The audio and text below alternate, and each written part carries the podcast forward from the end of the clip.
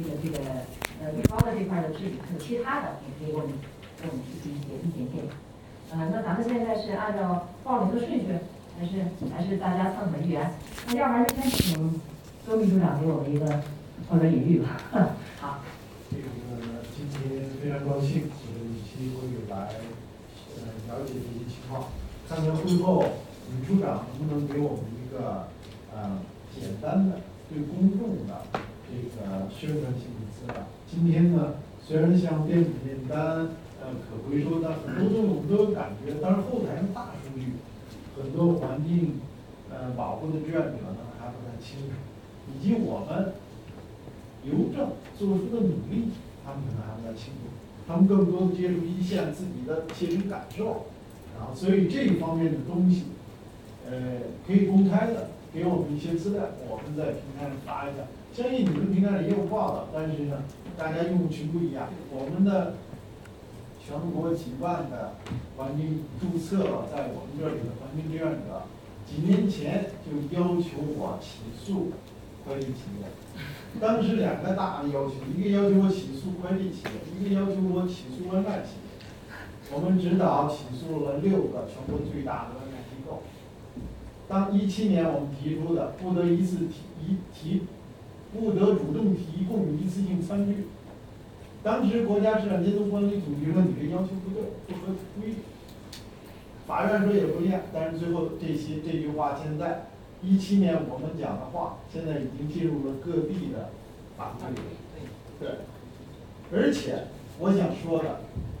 首先呢，今天感觉刘律师做了大量的工作，非常非常好。但是我想呢，说一些你们听得少的话。我们的志愿者现在还是每天要求我起诉快递，很多呀。因为我们在过去一五年新华报上出来的，我们是这个维护公共环境利益是我们的主要的职责，所以我们也起诉了很多很多大的国企、私企，包括阿里巴巴他们这些企业。那所以现在我们有很大压力，要求我们起诉这个快递企业，同时呢。这些方面的批评仍然居高不下。那么这些工作都很好，但是比如说这个我，呃，粗细结合啊。你比如说你这包装选用，你这里头第十，呃，六条，低刻度高强度作为一个重要的优先选择条目。从我们环保的角度讲，这两句话都说错了。低克重应该换成呢，生态环境代价低，克重低。并不一定它环境代价低，有的东西它轻，但是它环境危害更大，所以以低克重作为一种标准要求，就不如以生态环境代价作为标准要求。那么高强度，我们也是反对的。我们大量的包装之中，高强度，它是实际上是高生态环境代价的等同于，我们应该要求的是适度，不能是简单的高。作为国家标准，不应该简单的要求高，我们应该要求适度。我们整个的思想，比如说这个前面很多条，我一直找到很很后面，才看到这个环境问题、减量问题。整个包装工作，这个呃，就是更大范围的主体呢，还是从这个呃邮政的立场上，从标准的立场上去去去去去推动。那么在这个环境问题上，后面有，比如说不得过过度存在过度包装要要处罚，但是过度包装的细节没有，什么算过度包装？比如包装有多少层，标中的这个绿色这个规范或者叫标准，那么在这些方面，空箱率有一处提到了百分之二十，呃，就空空空置率，对，但是像这个呃。数量上、规则上和可执行上，比如说，我们很多人就向我反映说：“哎，其实现在已经看到那种可回收的东西来这儿，给你放下来就拿箱子再拿走，这个大家觉得很好。但是呢，我能不能要求一个比例，要求一定的强制，要求一定的数字，来这个推动？大家实际的感觉还是这个包装物的总量在大幅度增加。另外。现在也有很好的技术，我看咱们都做了这方面的工作，就是在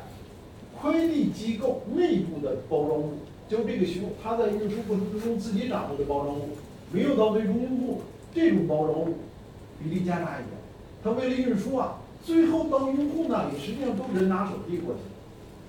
把用户端的包装物的强制性要求降下来，量降下来，因为它整个的大规模的包装呃运输过程呢是在中间，运输公司、快递公司内部的。这个地方你得稍微加大一点，再到客户手端这个最后端给它降下来，可回收。这些呢，从现在实际操作上，啊都有相当大的进步。有了相当大的可操作性，我们下一步研究的时候，能不能把这个数字量，我我这个企业要求你，你这个中间包装的比例到多少，到用户的包装度要降下来，数字化要求，这样的话呢，可能直接的，这样的话也便于循环和减量，呃，也便于管理，也便于呢还适度的又保证了运进物的安全，因为你最后。基本上都是递到人那儿去，或者放到门口。呃，个别有当时家里没人取不回来的，他可以下次来取。基本上，这个我们接触的大量的这个志愿者，他们提出的大量的意见，还是落到志愿者手上的家里的最后的包装物的量多大，这个是非常集中的一个意见。所以这个在未来。呃，制定相关的标准和工作的时候，能够在这几个环节，呃，增加这个分量，我们觉得是呃特别呃必要和重要。那么总体上，啊，我们今天听了，感觉也是做了大量的工作，但是这个呃快递快件导致这个。我在八十年代上大学的时候，大学的这个邮寄系统，就一个信封啊，至少用二十次以上。我在那所大学，它全是后边是表格型的，不像咱们那信封一个写信，就表格型的，发现、收件人哪个信哪个部门，它就是反复使用。四十年前，差不多三十多年前就已经反复在使用，而我们现在的快递信封。我家里办公室里都有拿过，因为撕了之后东西拿出来一张纸，整个这信封，不像以前，以前我们写信信封可以很小，现在都是这标准化、工业化、可靠性，这个是我们现在不应该追求的，我们应该追求可重复。就像那个信封，其实在很多时候，就像我当时读大学的时候，那个学校，大家不拿胶水封那个信封，就拿一根绳儿，就这样，这么一圈。写上寄给谁弄给谁就发了，极个别的自己觉得有绝密的、保密的，自己呢会稍微沾一下，绝大多数百分之九十五以上的都没有封。这样的这个整个系统记忆的效果非常好。当然，现在我们这个国家和大学还是不一样，它整个的速度和各方面需求不一样。但是呢，在这个下力气。呃，在要求可重复，就快递信封那个大信封啊，我们就因为我们记文件特别多，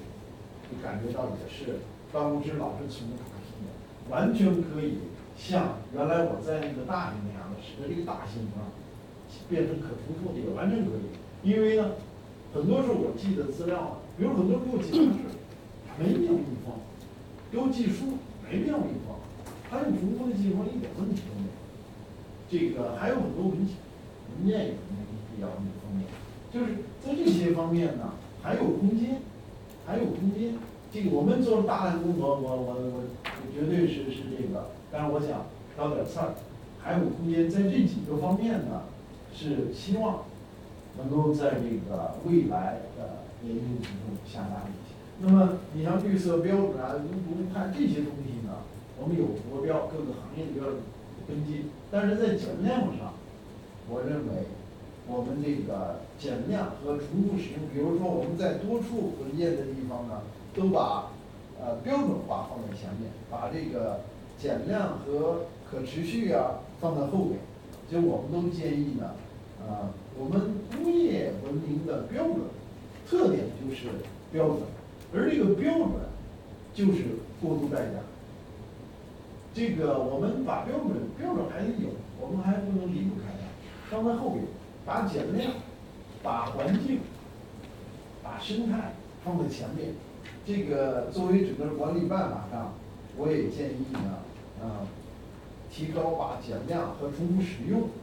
提高在里边的呃关注度。我们在之前的那个绿色的那个包装规范上，我们有正式的谈，呃，包括这个上我们也有正式的谈提一些意见。我看有些呢被采纳，有些还没采纳，我们还会继续提意见。谢谢。好，好，好，谢谢啊，感谢周部长的这个中肯意见。那么接下来就咱们就是看哦，就是您今天就是带了一个同志，那个其他同志过来是吧？我们就我带的，啊下一个咱们可以拍，当然到时候可以在大家有有意见可以再进行拍。